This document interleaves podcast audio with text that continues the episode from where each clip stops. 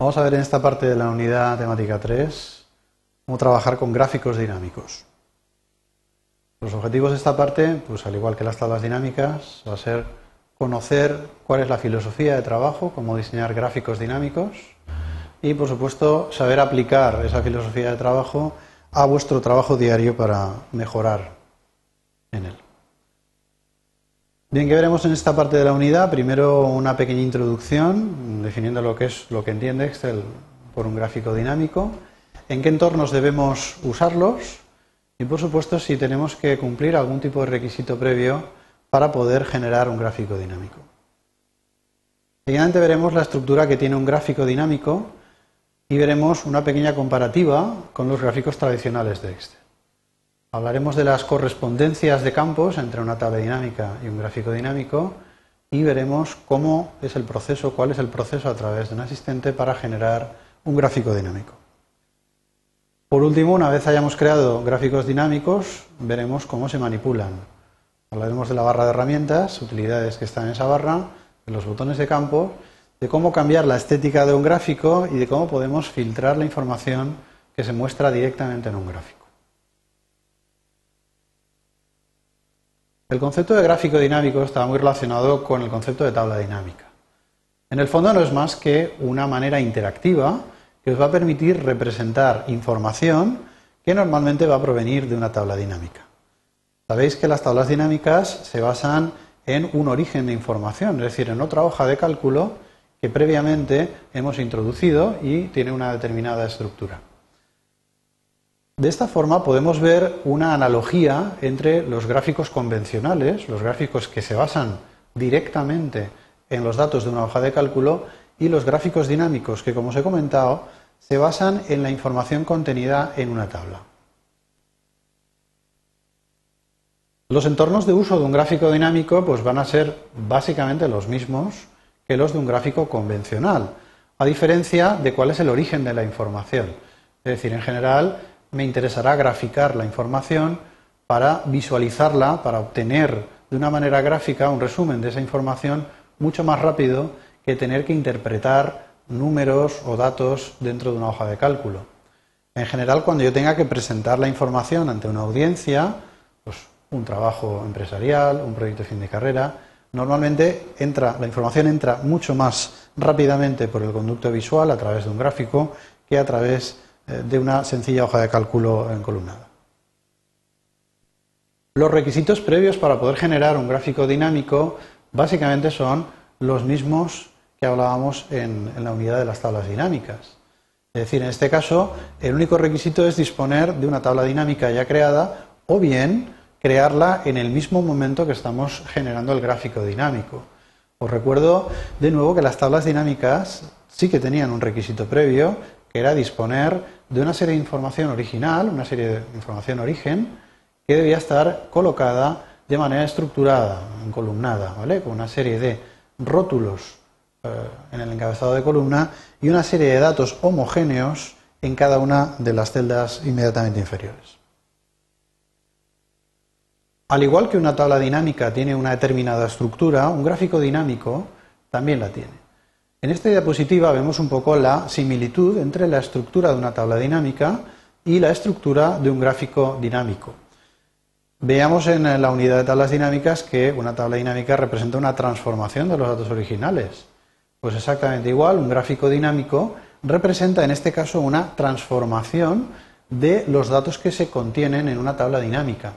Es decir, yo puedo representar total o parcialmente la información que hay resumida ya en una tabla dinámica eh, en formato gráfico. De esta forma, cada uno de los tipos de campos que vosotros colocáis en una tabla dinámica se transforma en un campo que no siempre tiene la misma nomenclatura en un gráfico dinámico. Ahora veremos los distintos tipos de campos que hay en un gráfico. Hablamos entonces de la correspondencia que va a haber en esa transformación. Vamos a coger campos o tipos de campo que hay en una tabla dinámica y los vamos a transformar en campos del gráfico dinámico. En general, los campos de página y datos, los tipos de campo de página y de datos, tienen una correspondencia directa. Es decir, un gráfico dinámico utiliza los campos de página para filtrar la información que se muestra en el gráfico. Y los campos de datos, como bien sabéis, resumen la información que hay debajo en la información origen, pues también se utilizan para graficar, ¿eh? mostrar una barra, una tarta más o menos grande en función de ese resumen de información. Por lo tanto, tienen una transformación directa, no hay eh, un cambio radical entre uno y otro. En cambio, los campos de fila sí que eh, tienen un equivalente que no se llama igual, se llaman campos de categoría. Los campos de categoría se van a colocar normalmente en la zona inferior de un gráfico. Si estamos pensando en un gráfico, por ejemplo, de barras, normalmente representarán el eje de, abscisas del, gráfico.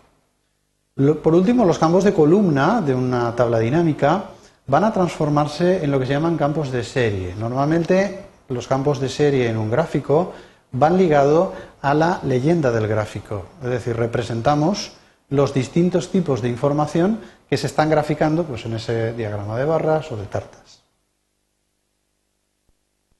Para crear un gráfico dinámico disponemos del mismo asistente que hemos eh, hablado para las tablas dinámicas. Por lo tanto, para arrancarlo hacemos exactamente lo mismo, menú datos, opción informe de tablas y gráficos dinámicos. En este caso vemos que vamos a seleccionar en la parte inferior el segundo tipo de generación de objetos para este, para este asistente. Es decir, vamos a generar un informe de gráfico dinámico que a su vez, en el caso de que no exista, va a generar una tabla dinámica subyacente. No os explico de nuevo el asistente porque entiendo que los pasos del asistente son los mismos, en el sentido de que tenéis que mover campos, y decidir cuál es la estructura de ese gráfico. Bien, una vez creado el gráfico dinámico vais a disponer de, la de la misma mm, barra de herramientas que hemos comentado, de tabla dinámica, para poder actuar sobre algunos elementos de la tabla y también dispondréis de la barra de herramientas de gráficos convencionales que os va a permitir modificar la estructura, la estética, el comportamiento del gráfico. En esta barra de gráficos, que es básicamente la misma de los gráficos convencionales, dependiendo del elemento que seleccionéis, podréis modificar algunos elementos que solo son típicos para los gráficos dinámicos. Os recuerdo que en esta barra de herramientas pues, podríais modificar desde el tipo de gráfico hasta cada uno de los elementos eh, que conforman la estética del gráfico. Bien, ¿en qué se diferencia un gráfico tradicional de un gráfico dinámico? En la diapositiva veis un pequeño ejemplo. A simple vista parece que este diagrama de encolumnado de columnas es un gráfico convencional, pero aparecen algunos elementos que no figuran o que no podéis diseñar en un gráfico convencional. Son los llamados botones de campo. Los botones de campo sería la similitud con tablas dinámicas que hemos visto respecto a los tipos de campo. Es decir, un botón de campo representa un campo dentro del gráfico dinámico. Por ejemplo, un campo de página, un campo de referencias o un campo de serie. Fijaros que esos campos eh, se representan como un botón en el gráfico dinámico y junto a ese botón disponéis de una pequeña lista desplegable que luego utilizaremos pues para aplicar una determinada funcionalidad y cambiar la estética del gráfico. Por ejemplo, ¿cómo puedo modificar la estética de un gráfico? Veis que respecto a la diapositiva anterior he modificado un gráfico encolumnado en dos dimensiones y lo he convertido en un gráfico encolumnado en tres dimensiones. Las series, en vez de estar apiladas, aquí están eh, consecutivas. Bien, pues en este sentido, la estética, todo lo que tenga que ver con la estética del gráfico dinámico, eh, debéis aplicar las técnicas que hay para modificar un gráfico convencional. Sabéis que básicamente son seleccionar o pinchar en cada uno de los elementos del gráfico, en las barras, en los ejes, en los textos y sacar su menú correspondiente de contexto y aplicarle las propiedades o los cambios que queráis. En ese sentido, digamos que un gráfico dinámico se comporta igual que un gráfico convencional, pero únicamente respecto a temas estéticos. ¿Cómo podríamos filtrar o resumir la información que se muestra en un gráfico? Bien, para esto recordar que tenemos un tipo de campo específico, que es el campo de página. Los campos de página, tanto en las tablas dinámicas como en un gráfico dinámico, nos van a permitir restringir el conjunto de información que se representa, que se totaliza o que se visualiza en este caso. Bien, en este caso lo único que tenéis que hacer es, obviamente, disponer de un gráfico dinámico que tenga eh, campos de, página y a través del desplegable, que os aparecerá en el botón que hemos presentado antes, desplegarlo y seleccionar el valor que queráis. Por ejemplo, en esta diapositiva vemos que sobre el gráfico anterior se ha resumido la provincia, ¿vale? Y hemos limitado que eh, el gráfico muestre únicamente datos respecto a la provincia de Valencia. Yo tenía más provincias, pero he accedido al botón, al botón de campo titulado provincia, he desplegado su valor y he seleccionado el valor de eh, Valencia entre los disponibles. Bien, fijaros que cada uno de los campos de información que se muestran en el, gráfico dinámico dispone de su propia lista desplegable. Por ejemplo, si yo despliego la provincia, en este ejemplo me saldrían Alicante, Castellón y Valencia y he filtrado solo Valencia. Pero podría haber filtrado también eh, las personas, ¿eh? en este caso los vendedores que están abajo. ¿Cómo lo consigo? Pues desplegando su botón, eh, en este caso de categorías correspondiente, y marcando, en este caso he marcado dos personas, Ana y Eva.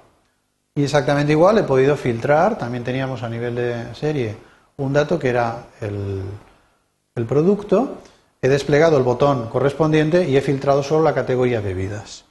Vuelvo a la diapositiva anterior, veis que el dato solo refleja datos de Valencia, en el eje de los vendedores, en la parte inferior solo hay datos de Ana y de Eva, y en la parte de serie, campo de serie, solo muestra datos o resume datos de la categoría bebidas. Bien, otra de las opciones básicas y, que da potencia a este tipo de herramientas dinámicas es la posibilidad de cambiar completamente la estética con la que representamos el gráfico. Esto en las tablas dinámicas se conseguía con un arrastre, arrastrando los campos y moviéndolos a una determinada parte de la estructura. Aquí vamos a hacer lo mismo, solo que vamos a arrastrar los botones de campo que se van a mostrar en cada una de las zonas del gráfico. Fijaros que algo tan sencillo como convertir un campo de página en campo de categoría, un campo de categoría en campo de serie, y un campo de serie en campo de página, arrastrándolo a la zona correspondiente, pues provoca que tengáis una visualización del gráfico totalmente distinta. No digo que sea ni mejor ni peor, pero hay veces que simplemente cambiando la estética del gráfico se entiende mucho mejor la información resumida. Os resumo los conceptos que hemos visto en esta parte de la unidad. Os he presentado el concepto de gráfico dinámico como una extensión de las tablas dinámicas una manera de representar de forma gráfica, que normalmente es más sencilla de entender que las propias tablas dinámicas. Hemos hablado también que para poder diseñar un gráfico dinámico necesariamente debemos basarnos en una tabla dinámica y por lo tanto en una serie de datos, una tabla de datos origen que cumpla una serie de requisitos previos. Hemos presentado también los tipos de campo que podéis eh, incluir en un gráfico dinámico y en qué posición o qué estética tiene cada uno. Y por último hemos hablado de la facilidad de uso, la facilidad para modificar la estética o el contenido de la información que se muestra en un gráfico dinámico. Esto ha sido todo. Gracias por vuestra atención.